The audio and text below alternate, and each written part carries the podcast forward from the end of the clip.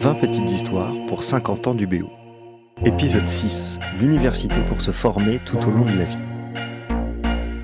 Arriver à Brest, pour Simone Pennec, signifiait passer de la recherche en sciences sociales sur les transformations dans le monde du travail à la construction de formations pour les salariés.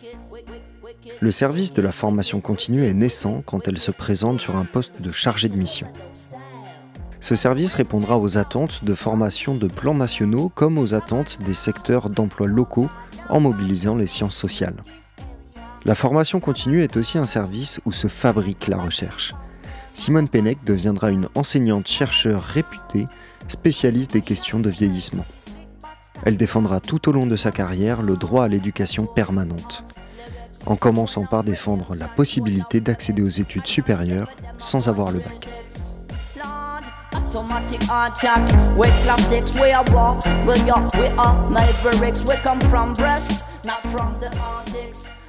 Moi, c'est la secrétaire du département de sociologie qui m'a dit un jour Mais il y a un poste pour toi à Brest, là, ils cherchent euh, sciences sociales, sciences humaines, tu es de là-bas. Euh. Bon, donc euh, je me suis dit Bon, mais je vais postuler. Bon comme ça. C'était le poste formation continue. Et le poste, les postes formation continue étaient intitulés à l'époque chargé de mission. Euh, chargé de mission assistant. Donc c'était des postes biface, ça serait trop simple. Multiface, parce que tu avais l'étiquette chargée de mission sur des postes d'assistant temporaire de l'université, je mhm. crois, un truc comme ça. Et donc, euh, je suis venue euh, à Brest, euh, je suis venue voir ma famille, faire un tour à la fac, je crois que c'était là où est la formation continue à l'époque mais on était euh, aujourd'hui, mais c'était au rez-de-chaussée. Et donc j'ai rencontré euh, les. J'ai rencontré, je crois, Jean-Paul Lemaret, qui était administratif. Il y avait trois postes pour la formation continue un administratif, un enseignant, une secrétaire. Je crois qu'il y avait eu une personne euh, en tant qu'enseignant qui n'avait pas fait l'affaire, enfin je ne sais pas bien, mais qui avait passé juste un an. Donc, et, euh, et je suis repartie à Aix-en-Provence. J'étais juste venue à Brest dans une université que je ne connaissais pas. Et puis euh, j'ai été rattrapée à Aix-en-Provence où j'étais très bien, ma foi on me dit, bah voilà, vous avez un poste à Brest. Donc, comme j'étais contractuelle de recherche, euh, vacataire, bon, j'ai, je pense que j'ai hésité, mais je pense que ça remonte quand même loin, y compris dans ma mémoire. C'était dans les années 70, 74. Je pense qu'il y a dû avoir une pression collective en me disant un poste, ça ne se refuse pas, etc. etc.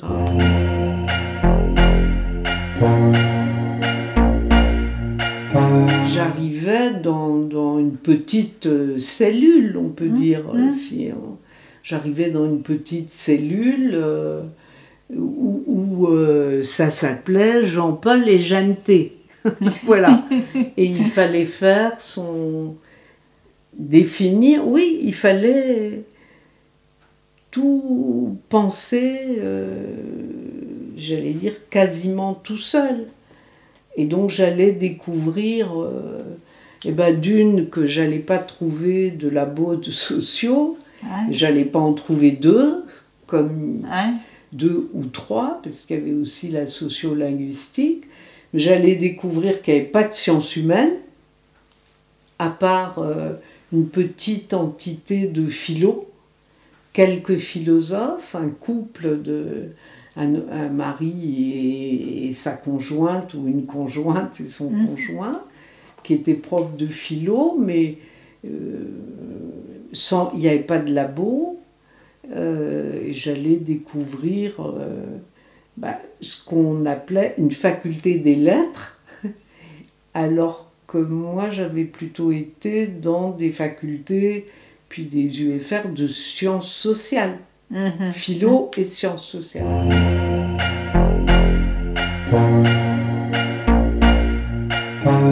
Moi j'avais jamais eu envie de devenir prof, c'était pas mon truc.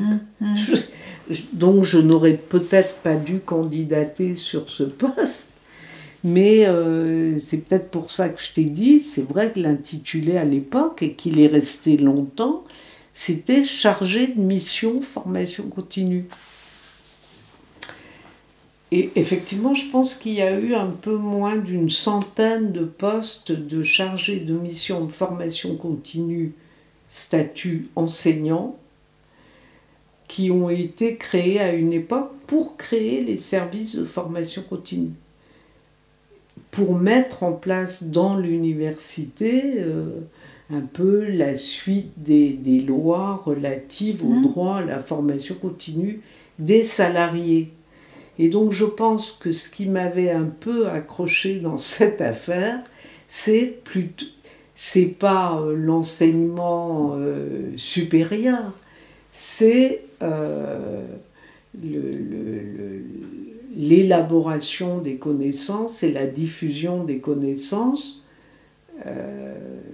auprès des salariés en général. Mhm. C'est ce qui fait un peu la continuité avec mes champs de recherche et les terrains sur lesquels euh, je cherchais, je travaillais sur Aix-en-Provence.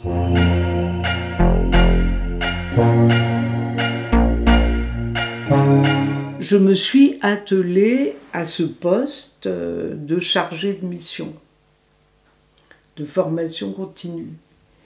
Il se trouve que est tombé sur ce bureau de la formation continue un dossier dont l'UBO ne savait pas quoi faire, qui était l'université du troisième âge.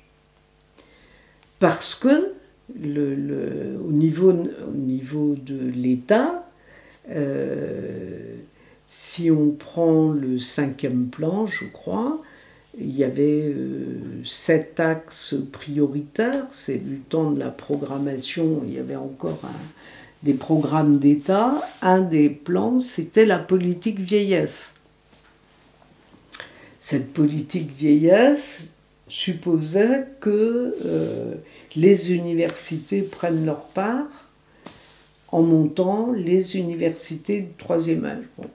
À l'UBO, ça n'intéressait personne et de toute façon, on, avait pris l'habitude, en tout cas la présidence, de dire mais là, il y a un service formation continue, ils prennent tout ce qu'il y a de nouveau, donc l'université du troisième âge, faites-nous quelque chose là-dessus. Bon.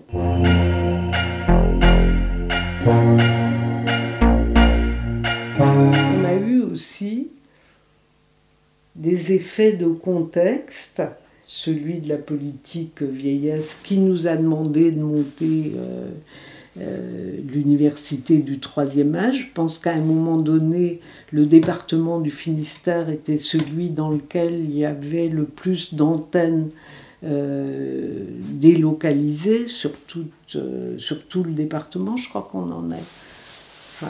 Peut-être qu'il y en a une vingtaine maintenant, mais je crois qu'on en a eu très vite dans beaucoup de lieux. Et on a même eu à cette époque-là, et ça je commence à tracer la veine de l'éducation permanente, on en a eu euh, par exemple sur Douarnenez, une antenne de l'université du troisième âge, et qui a donné lieu à un rapport d'un député, du député de Douarnenez, Peusia, qui a fait un rapport sur les universités du troisième âge au niveau donc, de l'État, et qui avait- où il y a eu un projet de loi, enfin un projet en tout cas de, de mesures pour, euh, comment dire, sur le droit à l'éducation permanente et avec euh, un raisonnement du type de ce rapport, on doit pouvoir le retrouver, du type de mais nous, euh, l'éducation aujourd'hui est obligatoire jusqu'à tel âge. Pour les générations de tel, tel, tel âge, euh, le droit, euh, était, enfin, l'école s'arrêtait à tel âge, pourrions-nous, enfin, ils jouaient sur ces histoires d'âge et d'école obligatoire jusqu'à tel âge ou droit à l'école pour essayer de négocier un droit à l'éducation des retraités. Ça peut paraître anecdotique, ça n'est pas tant que ça parce que ça me fait penser à un autre secteur pour lequel on a, on a eu beaucoup d'heures de formation continue. C'est l'arsenal, la DCN d'aujourd'hui, qui, effet de contexte des années 80, euh, 90, euh, malheureusement, accélérait les départs à la retraite. Il y a eu, pour euh, accompagner le départ à la retraite, il y a eu les mesures, les mesures d'âge, les mesures amiantes, mais les mesures d'âge de départ à la retraite euh, faisait partir des gens de 50 ans.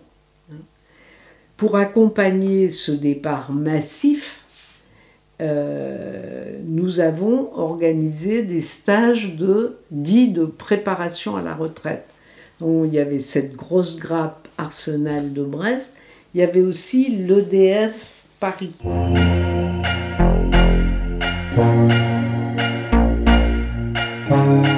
je voulais faire des DU, il fallait les faire reconnaître par, euh, par les conseils universitaires.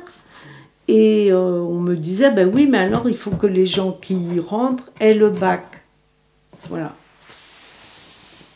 Et donc il fallait à chaque fois euh, négocier avec des arguments qui étaient justes et, et pas juste en même temps. En tout cas, c'était des arguments qui n'étaient jamais dans l'axe du questionnement des membres des conseils, euh, dans le sens où pour eux, pour accéder à la formation, il fallait les diplômes, etc. etc. Et moi, j'arguais, par exemple, pour des aides à domicile, je leur disais, mais ils sont à la recherche de la psycho et de la socio et d'autres choses, ou des techniques d'expression donc je disais, la socio et la psycho n'existent pas dans l'enseignement secondaire, puisque le critère était de me dire que à ce niveau d'études-là, on ne venait pas chercher du savoir universitaire, il fallait aller toquer à la porte de la formation continue du secondaire. Mm-hmm. Puisque quand on avait monté les services de formation continue à l'université, on en avait monté aussi dans les lycées. Par les Greta. Donc voilà, donc c'était, c'est pas chez nous qu'on devrait trouver ces gens-là, c'est dans le secondaire. Et donc là, la lutte, c'était de dire oui, mais ce sont des savoirs du supérieur. Et donc, si on évoque euh, la validation des acquis, c'était donc avant qu'on monte les REVA, etc., etc dans les diplômes et ensuite dans des formations telles que le DHEPS, qui est le premier diplôme niveau Bac plus 4 euh, de sciences sociales à l'UBO, puisqu'il était reconnu comme tel. Là, c'est un diplôme d'État, si on veut, puisqu'il avait obtenu dans les conventions collectives ce statut-là eh bien, euh, à l'époque, on n'avait pas besoin de faire un dossier de reconnaissance des. on n'avait pas besoin de faire de bilan de compétences, c'était le responsable de formation qui recevait sur dossier les personnes, sur dossier et sur projet.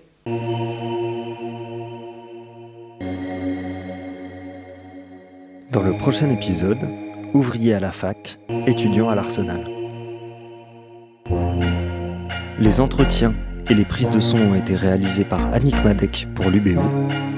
Le montage, mixage et mise en onde par Radio U. Wicked, wicked, wicked, wicked, wicked, wicked, wicked, wicked, wicked, wicked, wicked, wicked, wicked, wicked, wicked, wicked. It's a double style.